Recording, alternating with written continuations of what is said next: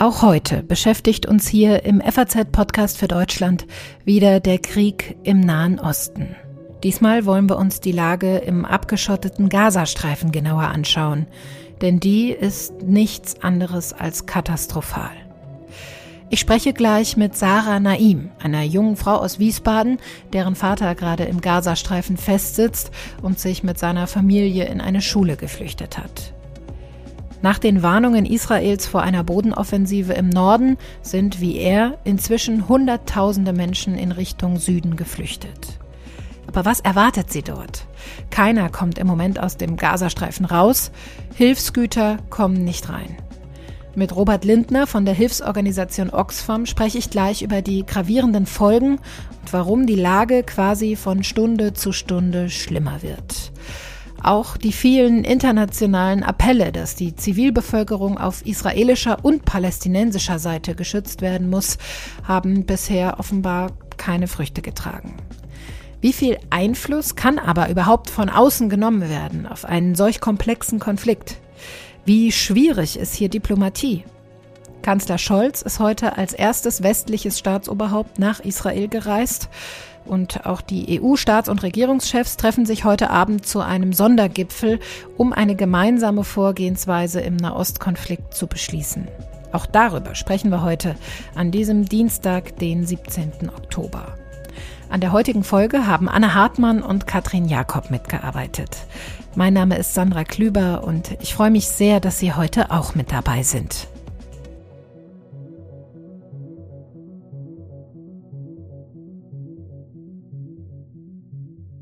Aus Israel wurden in den vergangenen Tagen deutsche Staatsbürger ausgeflogen, mit zivilen Flugzeugen und auch mit Bundeswehrmaschinen.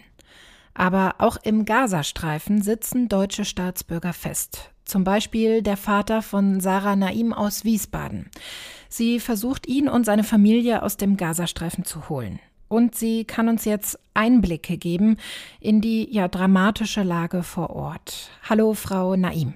Hallo. Vielen Dank, dass Sie sich heute die Zeit nehmen und ja die Geschichte Ihres Vaters mit uns teilen.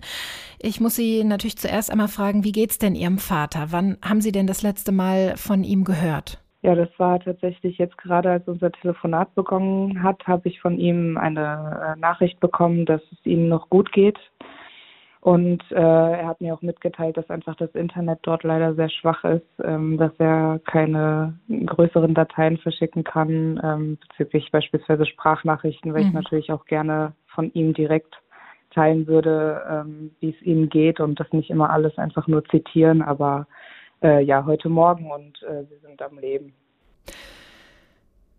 Wie oft können Sie Ihren Vater denn erreichen im Moment? Sie haben schon gesagt, ne, Sprachnachrichten oder auch Fotos, die gehen gar nicht durch, weil das Internet, ähm, ja. wenn überhaupt, nur sehr schwach verfügbar ist. Strom ist ja auch eine äh, ganz, ganz rare ähm, Ressource im Gazastreifen. Wie schwierig ist es denn, den Kontakt zu halten?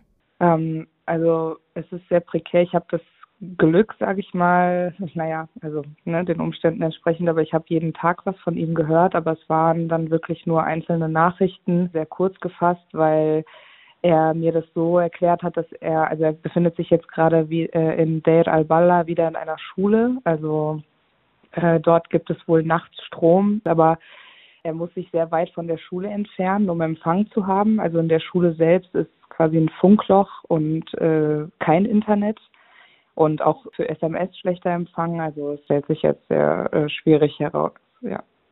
Sie haben es gerade gesagt, er befindet sich im Moment in einer Schule. Er hat sich ähm, vorgestern, glaube ich, aufgemacht Richtung Süden, befindet sich jetzt in Zentral-Gaza, aber eigentlich lebt er im Norden des Gazastreifens, der ja zur Evakuierung aufgerufen ist, richtig? Ja, genau. Und da mussten sie ja ähm, weg. Also ich meine, sie hatten auch das Glück, ein Verkehrsmittel überhaupt zu finden, mhm. was sie dann weiter in den Süden transportiert. Das muss man ja auch sagen, weil ja kein Sprit, also kein Brennstoff in das Land gerade gelangt. Äh, viele Autos einfach auf der Straße stehen, natürlich auch viele Verkehrsmittel während der Bombardements ähm, beschädigt wurden. Ich habe da auch äh, Bilder gesehen, es hat sich irgendwie eingebrannt, einfach Leute ohne Windschutzscheibe sind dann auf dem Weg. Also so kann man sich das vorstellen. Das ist nicht so, als würden da von Hilfsorganisationen Busse zur Verfügung gestellt werden, die dann die Leute abholen und evakuieren, sondern die sind komplett auf sich allein gestellt. Es gibt dann diesen Appell der israelischen Regierung, dass sie 24 Stunden Zeit hätten. Das mhm. auch noch dazu mit Zeitdruck, mit äh, vielen Kindern. In Gaza ist es nun mal einfach so, dass 46 Prozent der Bevölkerung unter 18 sind. Mein Vater selbst ist auch mit fünf Kindern zwischen fünf und zehn Jahren unterwegs, also meinen Halbgeschwistern. Da kann man auch nicht einfach zu Fuß loslaufen, zumal das auch absolut unrealistisch ist, äh, da durch das Bombardement einfach äh, also das, das funktioniert einfach nicht. Das kann man sich so überhaupt nicht vorstellen. Und äh, ja, sie hatten das Glück, an Verkehrsmittel zu geraten und sind jetzt auch wieder in einer Schule untergekommen, richtig, ja. Was berichtet er Ihnen denn ähm, von vor Ort? Wie erlebt er dort die aktuelle Situation? Ja, sie bangen um ihr Leben und äh, sie möchten natürlich das Land verlassen. Also ich denke, nicht nur er als deutscher Staatsbürger möchte das, sondern natürlich auch die palästinensischen Zivilisten, die keinen Hilfskorridor aktuell haben in keins der Grenzländer. Also beispielsweise im Süden des Gazastreifens grenzt ja Ägypten an. Ähm, die haben die Grenzen aktuell noch geschlossen. Die Menschen möchten einen sicheren Hilfskorridor, die möchten einen Weg äh, fliehen zu können. Und dieses Recht haben sie ja auch, aber diesen Weg gibt es nicht. Und das Bombardement hört nicht auf. Und äh, das ist einfach eine psychisch extrem belastende Situation und sie warten jeden Tag auf, äh, auf eine Nachricht, die sagt, es gibt diesen Korridor, es gibt jetzt die Möglichkeit, sicher zu evakuieren, aber die Nachricht kam jetzt seit über einer Woche nicht. Mhm. Sie haben es gerade schon angedeutet, Ihr Vater ist ja selbst auch deutscher Staatsbürger und auch ja. Ihre fünf Halbgeschwister. Ähm, steht Ihr Vater, stehen Sie denn in Kontakt auch mit den deutschen Behörden, mit dem Auswärtigen Amt? Also ich habe jetzt gestern erst wieder mit dem Auswärtigen Amt telefoniert. Also natürlich auch zu Beginn dieser katastrophalen Lage habe ich das sofort getan. Und es gibt für Deutsche in Palästina momentan nur die Möglichkeit, sich auf die sogenannte Elefant-Liste, mhm. also elektronische Erfassung Deutscher im Ausland einzutragen. Und dann, also das ist ein Portal des Auswärtigen Amts im Prinzip, und dann äh, dort auf Nachricht zu warten. Also man hinterlegt dort auch die Nummer. Das heißt, man wird über, äh, über das Handy informiert, also nicht unbedingt zwangsläufig über das Internet, aber geht auch über SMS. Da kam aber bis jetzt noch nichts und es gibt auch noch keine Neuigkeiten, habe ich auch gestern wieder erfahren müssen, bezüglich der Ausreise deutscher Staatsbürger aus dem Gazastreifen. Und es ist zeitlich einfach sehr sensibel, das Thema. Und es muss eigentlich schnell gehandelt werden und schnell eine Lösung geben. Natürlich einerseits deutsche Staatsbürger äh, auszureisen aus dem Gazastreifen, aber andererseits wirklich auch für palästinensische Zivilisten das Land zu verlassen. Also diese Menschen haben dieses Recht, und es darf nicht äh, das Schicksal, äh, wo jemand geboren wird, darüber entscheiden, wie viel dieses Menschenleben wert ist, weil die äh, israelische Bevölkerung, äh, die hat ja beispielsweise die Möglichkeit, dort wegzugehen. Das macht es nicht besser, aber die sind nicht eingekesselt. Das muss man auch klar mhm. einfach sagen, dass der Gazastreifen, also wenn man sich den geografisch anguckt, einfach die da jetzt eingesperrt sind. Mhm.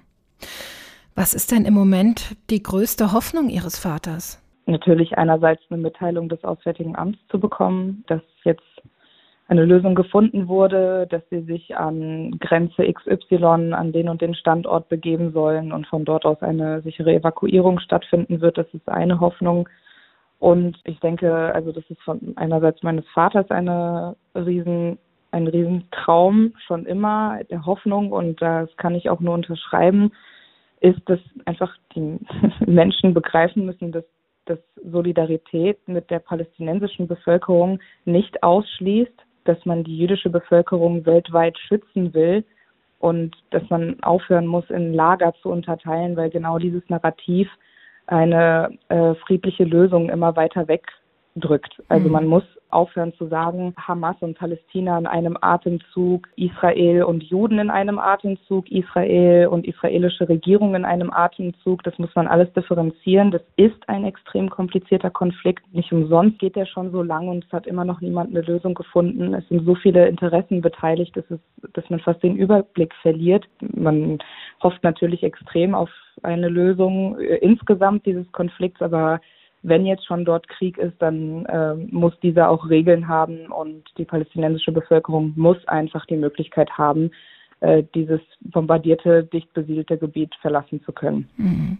Ja, eine friedliche Lösung scheint ja im Moment leider weiter weg denn je zu sein. Ähm, ich wüsste gerne abschließend von Ihnen nochmal Ihren ja. ganz persönlichen Blick auf diesen jetzt so eskalierten Konflikt. Denn zum einen haben wir Ihren Vater, der gebürtiger Palästinenser ist und ja auch vor einigen Jahren zurückgekehrt ist und im Gazastreifen lebt.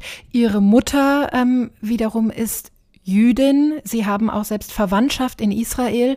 Ähm, wie blicken Sie denn auf diesen Konflikt? Sie müssen ja irgendwie auch komplett zerrissen sein innerlich, oder?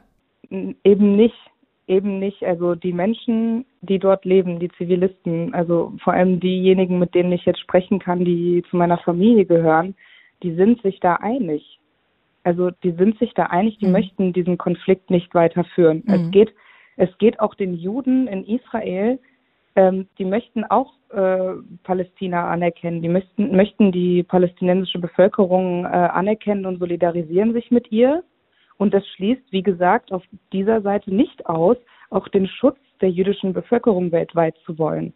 Äh, es wird irgendwie oft gedacht, dass es so paradox sei, aber das ist es überhaupt nicht. Und die Menschen, die dort leben, die wissen das auch. Das sind natürlich Regierungen, die Interessen verfolgen. Da ist eine Terrororganisation, die da ihr Unheil treibt. Ja, und man muss ja auch sagen, der Hamas ist das Wohlergehen der palästinensischen Bevölkerung vollkommen egal. Und die Menschen leiden, also die palästinensische Bevölkerung leidet auch extrem unter der Hamas. Mhm. Und man darf das auch nicht gleichstellen mit Palästina. Und es geht einfach nur darum, dass es ein Stück Land, was sehr dicht bevölkert ist, wo eigentlich eine kulturelle Vielfalt, also ein, ein so schöner Ort eigentlich ist, der jetzt seit Jahrzehnten eine Bühne von äh, Interessensvertretern geworden ist und äh, die das da kriegerisch irgendwie austragen. Richtet sich ähm, die Hamas denn im Moment irgendwie an die Zivilbevölkerung? Hat Ihr Vater Ihnen da was berichtet? Das hat er mir tatsächlich nicht berichtet. Mhm. Also wenn man mit denen nicht in Kontakt tritt, ist man auch froh drum. Mhm. Es gibt natürlich, also beispielsweise, ähm, ja, dass der Flüchtlingskonvoi bombardiert wurde. Das ist auch über den Nachrichtendienst der Hamas scheinbar äh, an die Öffentlichkeit geraten. Das muss man auch immer irgendwo differenziert betrachten, aber mhm. da stimmen schon auch oft Informationen, die über die weitergegeben werden. Es ist natürlich auch Teil der Realität in mhm. Gaza, also das muss man auch sagen. Ähm, mein Vater wurde auch in seiner Jugend, hat auch die Hamas versucht, ihn zu rekrutieren, als er noch jung war. Und genau das ist ja auch, wo Terrororganisationen ansetzen. Er hat es natürlich abgelehnt, er ist auch später nach Deutschland gegangen, hat studiert und hat jetzt ja das äh, Deutsche Zentrum für Sprachen und Bildung in Gaza eröffnet. Es ist einfach eine ganz andere Lebensrealität als hier in Deutschland, mhm. aber trotzdem darf man das nicht so ähm, schwarz und weiß sehen und das tut die Bevölkerung auf beiden Seiten dort auch nicht und die möchten einfach ein Ende ähm, des Blutvergießens, so wird es immer gesagt. Also es hat, es reicht jetzt einfach. Die haben da jahrelanges, jahrzehntelanges Trauma mittlerweile auf beiden Seiten. Mhm. Ähm, man kann, man kann auch einen solchen Konflikt äh, nicht mit Hass beenden. Es ist jetzt wichtig, dass sich gerade Menschen aus dem jeweils anderen Lager mit dem anderen Lager solidarisieren und einander die Hand reichen. Und klar, der, der Krieg ist jetzt gerade in vollem Gange. Das, was ich sage, das ist, ähm, fühlt sich gerade fast an wie so eine Utopie, mhm. aber es ist einfach enorm wichtig, dass die Zivilbevölkerung geschützt wird und die Möglichkeit hat, sich in Sicherheit zu bringen. Das ist extrem wichtig und natürlich, dass sie Zugang zu Wasser haben und das wird auch nur durch Strom gewährleistet. Und deshalb muss der auch wieder angeschaltet werden, unbedingt. Ja, über die humanitäre Lage im Gazastreifen werde ich auch gleich mit Robert Lindner von Oxfam sprechen. Ich wünsche Ihnen alles Gute und natürlich auch für Ihren Vater und ähm, für die Familie Ihres Vaters, dass da schnell ähm, ja, sich die Situation zum Besseren wendet. Vielen Dank. Ich danke Ihnen, Frau Klüber. Die Terrororganisation Hamas hat die Macht im Gazastreifen und nimmt Leid und Tod der eigenen Bevölkerung ja kaltblütig in Kauf. Gleichzeitig blockiert Israel die Ausreise aus dem Gazastreifen und auch weitgehend Lieferungen hinein. Hilfsgüter wie Nahrung, Medikamente oder Treibstoff, die werden immer dringender benötigt. Bei mir am Telefon ist jetzt Robert Lindner, Nahostexperte bei der Hilfsorganisation Oxfam. Guten Tag, Herr Lindner. Guten Tag. Ja, wir haben gerade von Sarah Naim gehört, wie ihr Vater die Lage vor Ort erlebt. Wie beurteilen Sie als Hilfsorganisation denn diese humanitäre Katastrophe, die sich da gerade abspielt? Man kann es leider ja nur als humanitäre Katastrophe bezeichnen. Ich meine, es gibt viele humanitäre Krisen oder Katastrophen derzeit weltweit, aber das ist schon eine ganz besondere äh, Situation. Ich habe das eigentlich noch nicht erlebt, dass in so kurzer Zeit unter solchen Bedingungen, Kriegsbedingungen, sich die humanitäre Lage derartig verschlechtert, dass man aber auch gleichzeitig noch so viel mitbekommt. Das ist natürlich das Besondere hier. Das ist einerseits gut, äh, weil es auch das Interesse der Öffentlichkeit irgendwie erregt. Aber leider ist es eben tatsächlich so, dass, wie Sie gesagt haben, es kommt tatsächlich kaum äh, Hilfe rein. Die Leute kommen nicht raus. Es ist also nur sehr, sehr wenig, also was jetzt auch an Wasser im Süden reinkommt, aber es fehlt an allem, ganz besonders an Wasser an sehr vielen Stellen, an Nahrung, an Medikamenten. Ähm, Hygiene ist ein Riesenproblem und dann sind natürlich noch die allgegenwärtigen Luftangriffe. Mhm. Hat sich die Lage denn im Gazastreifen so besonders schnell zugespitzt, weil sie auch vorher unter der Hamas natürlich schon extrem schwierig war? Die Menschen sind im Gazastreifen sehr viel gewohnt. Also mhm. es gab ja viele, viele äh, Kämpfe und äh, eben Bombardements und Raketenbeschuss aus dem Gaza nach Israel. Das war ja erst, ähm, vielleicht erinnern sich manche, im, im Mai dieses Jahres. Und äh, das ist also nichts Neues. Aber in dieser Massivität, das stellt alles in den letzten 16, 17 Jahren in den Schatten, seitdem ähm, der, der Gazastreifen äh, von Israel ähm, weitgehend abgeriegelt ist. Und jetzt ist eben auch die humanitäre Versorgung weitgehend zusammengebrochen. Also wir haben ja selber Ortskräfte vor Ort. Ähm, das sind ungefähr 30 Personen, die sind selber auf der Flucht und äh, müssen um ihr eigenes Überleben und das ihrer Familien sorgen. Aber auch die schaffen es noch, ähm, zumindest Botschaften nach draußen abzusetzen. Manchmal geht dann wieder mal ein Telefon, manchmal kommt dann wieder ein bisschen Strom oder manche haben dann Solarladegeräte und dann bekommen wir wenigstens dann auch äh, ab und zu Berichte von den Leuten, die wir dort vor Ort haben, wissen auch so ein bisschen, was die Partnerorganisationen machen und die leisten Großes unter diesen Bedingungen. Man kann sich das kaum vorstellen. Ähm, die haben natürlich selber teilweise noch Vorräte an Lebensmitteln oder Hilfsgütern. Die gehen aber rapide zur Neige und ohne die Öffnung der Grenzen für humanitäre Lieferungen, für die, ohne humanitären Zugang wird die Lage immer prekärer und äh, es ist wirklich zu befürchten, dass da Menschen auch äh, an Hunger, an Krankheiten eben aufgrund der schlechten Hygiene und allem auch bald sterben werden oder bereits gestorben sind. Hm, also eine Situation, die sich eigentlich von Stunde zu Stunde weiter zuspitzt, solange der Gazastreifen ähm, blockiert wird. Sie sagen, Ihre Mitarbeiter, die ja eigentlich vor Ort sind, um den Menschen zu helfen, sind gerade selber auf der Flucht. Ist denn im Moment überhaupt noch irgendeine humanitäre Hilfe möglich für Ihre Mitarbeiter? Ja, eben ad hoc, ähm, was eben so geht. Also hm. ist im Wesentlichen ist das jetzt so Alltagssolidarität, was wir wahrscheinlich auch tun würden. Aber wir haben eben ja auch noch unsere Partnerorganisationen, die hm in verschiedenen Bereichen tätig sind, eben zu Wasser oder eben auch zu medizinischen Hilfen. Und die haben eben tatsächlich noch ein bisschen Infrastruktur. Aber es ist tatsächlich so, ein Kollege, den ich gut kenne, der ist jetzt im Süden in äh, Khan Yunis. Ähm, der, der ist vor drei Tagen aus Gaza-Stadt dahin geflohen mit seiner Familie. Die sind jetzt in einem Zimmer oder in einer Wohnung, die hat 200 Quadratmeter aber da sind ähm, äh, über, weit über 100 Personen halten sich da auf und mhm. es werden immer mehr. Alle suchen Schutz, mhm. zum Beispiel in Schulen, also die UNRWA-Schulen, aber auch in Krankenhäusern suchen die Menschen Schutz und das auch noch im Norden, obwohl der Norden ja geräumt werden muss oder soll. Aber viele Menschen hängen dort fest, viele können Menschen gar nicht, können gar nicht weg. Ja. Und äh, suchen einfach Schutz und ho hoffen, dass die Krankenhäuser wenigstens nicht bombardiert werden. Mhm. Aber auch das, Sie sagen es gerade, ganz, ganz viele Menschen, Hunderttausende sind diesem Aufruf eben gefolgt, den Norden zu verlassen, haben sich Richtung Süden aufgemacht. Ähm, gestern stand im Raum, dass der Grenzübergang nach Ägypten für ausländische Staatsangehörige möglicherweise geöffnet wird. Das ist bisher nicht passiert.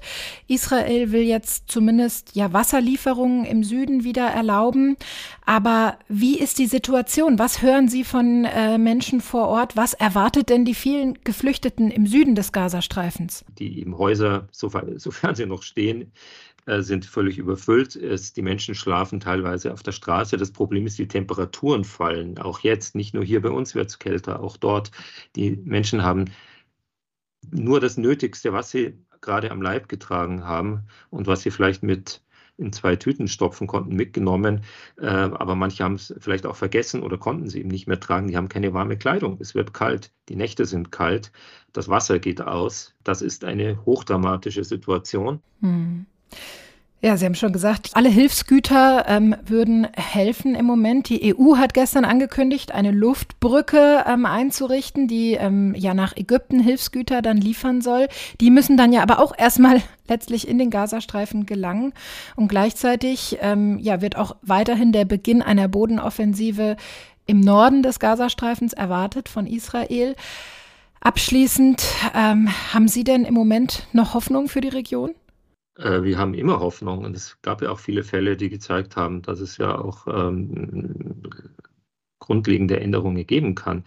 Krisen haben manchmal die Chance, dass es äh, danach auch besser werden könnte, aber angesichts der jetzigen Bilder, angesichts der jetzigen Situation ist es schwer, sich das vorzustellen. Und äh, wir beobachten oder wir arbeiten dort ja bereits seit Jahrzehnten und äh, die Situation ist nicht wirklich besser geworden.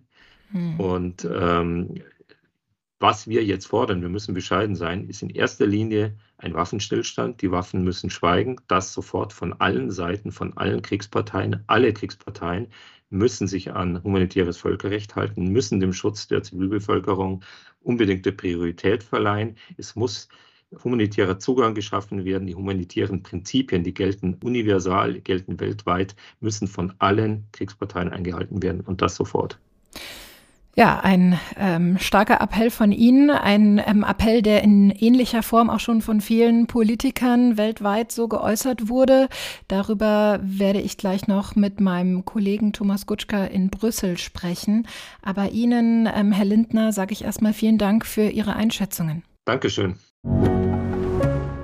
Auch Bundeskanzler Olaf Scholz hat heute kurz vor seinem Israel-Besuch die humanitäre Versorgung von Zivilisten im Gazastreifen gefordert. Wir setzen uns dafür ein, dass es einen humanitären Zugang zum Gazastreifen gibt. Es ist geboten, dass die notleidende Zivilbevölkerung in Gaza, die von der Hamas als menschliche Schutzschilde genutzt werden, humanitäre Hilfe erhält. Wasser, Nahrung und Medikamente. Gleichzeitig hat er noch einmal bekräftigt, wir verurteilen den Angriff der Hamas-Terroristen auf Israel auf das Schärfste. Israel hat das Recht, sich gegen diesen Terror zu wehren. Sicherheit in und für Israel müssen wiederhergestellt werden. Und Deutschland steht dabei unverbrüchlich an der Seite Israels. Die aktuelle Situation ist eine echte Herausforderung für internationale Diplomatie. Viele Länder sowie Deutschland sichern Israel volle Solidarität zu. Gleichzeitig wird ein Flächenbrand in der ganzen Region befürchtet, wenn Israel zum Beispiel tatsächlich seine Bodenoffensive im Gazastreifen beginnt.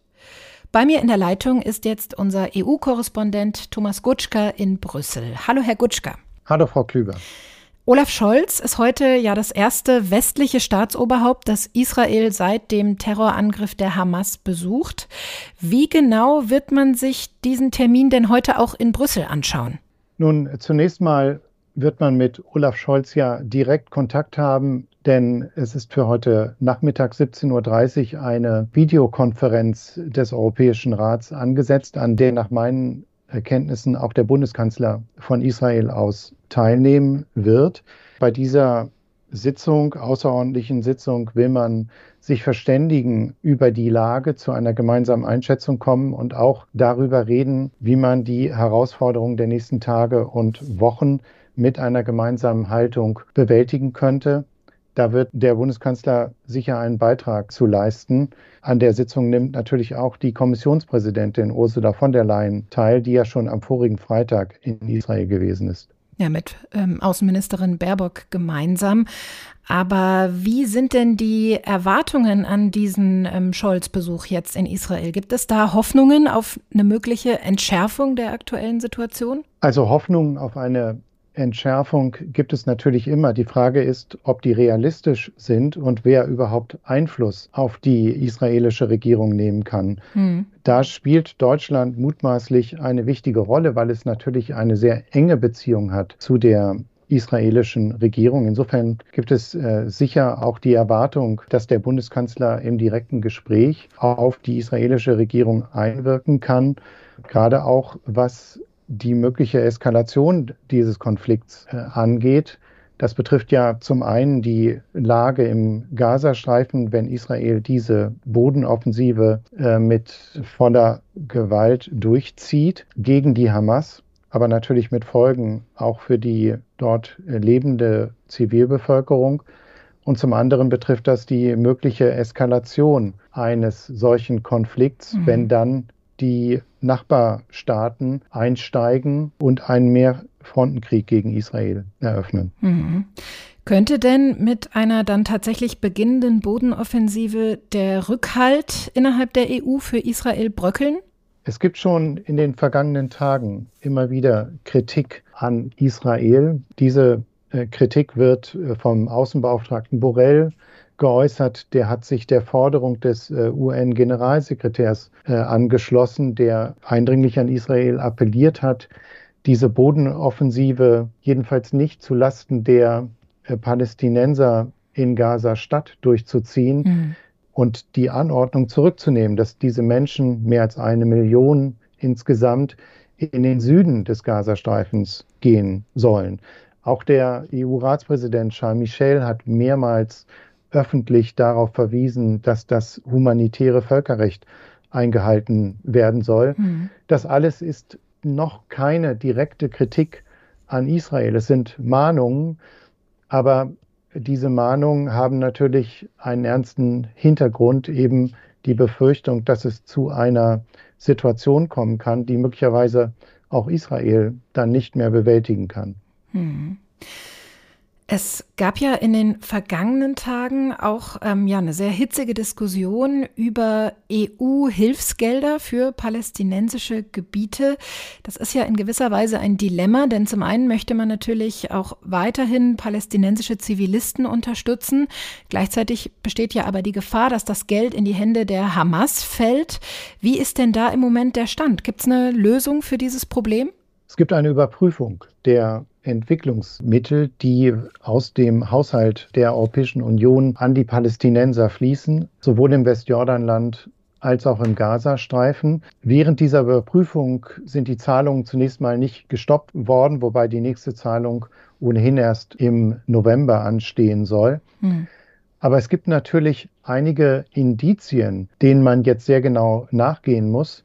Äh, wie wir wissen, hat die Hamas ihre Raketen, die sie auf Israel abgefeuert hat und auch immer wieder jetzt noch abfeuert, aus Wasserleitungen gebaut.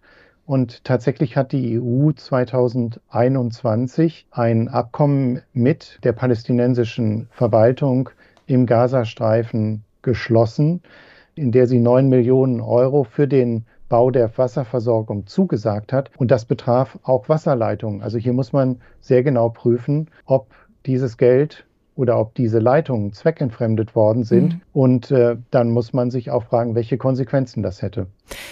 Das heißt, das klingt nach einem ähm, langen Prozess, der da jetzt erstmal anläuft. Werden da jetzt irgendwelche Zahlungen gestoppt während dieser Überprüfungen oder läuft das erstmal weiter? Also das Geld soll zunächst mal weiter überwiesen werden. Allerdings hat man auch gesagt, dass die Prüfung eigentlich sehr schnell mhm. abgeschlossen werden soll. Bei all dem muss man hinzufügen, dass die humanitäre Hilfe für die Palästinenser weiterfließt. Die ist sogar von der Kommissionspräsidentin verdreifacht worden. Mhm. Und die EU richtet derzeit eine Luftbrücke über Ägypten ein. Das heißt, sie fliegt Hilfslieferungen dorthin aus und von dort, von Ägypten aus, sollen sie dann über den Sinai in den Süden des Gazastreifens gebracht werden. Auch da muss natürlich der Zugang dann erstmal ähm, geöffnet werden für diese ähm, Hilfsleistungen. Ähm, Sie haben es gerade schon angesprochen. Heute Abend ähm, findet ein EU-Sondergipfel zum Nahostkonflikt statt. Ähm, da wird sicherlich auch ein Thema sein, dass noch immer knapp 200 ähm, ja von der Hamas verschleppte Geiseln sich im Gazastreifen aufhalten. Darunter laut Bundesregierung auch acht deutsche Staatsbürger. Das Schicksal dieser Geiseln ist weiter ungewiss. Ähm, wird man sich da heute Abend auch noch mal darüber verständigen, wie ähm, diese Geiseln befreit werden können? Ja, mit Sicherheit. Und es scheint auch so zu sein, dass gar nicht alle Staaten ein klares Bild darüber haben, wie viele eigene Staatsangehörige betroffen sind, nach allem, was wir hier gehört haben. Natürlich versucht man auch da auf allen Kanälen vorwärts zu kommen, sucht Kontakte auch zu möglichen Vermittlern. Es hat ja Gespräche zum Beispiel mit dem Emir von Katar gegeben, der ein äh, wichtiger Unterstützer der Hamas ist und schon in früheren Fällen auch bei Geiselnahmen vermittelt hat.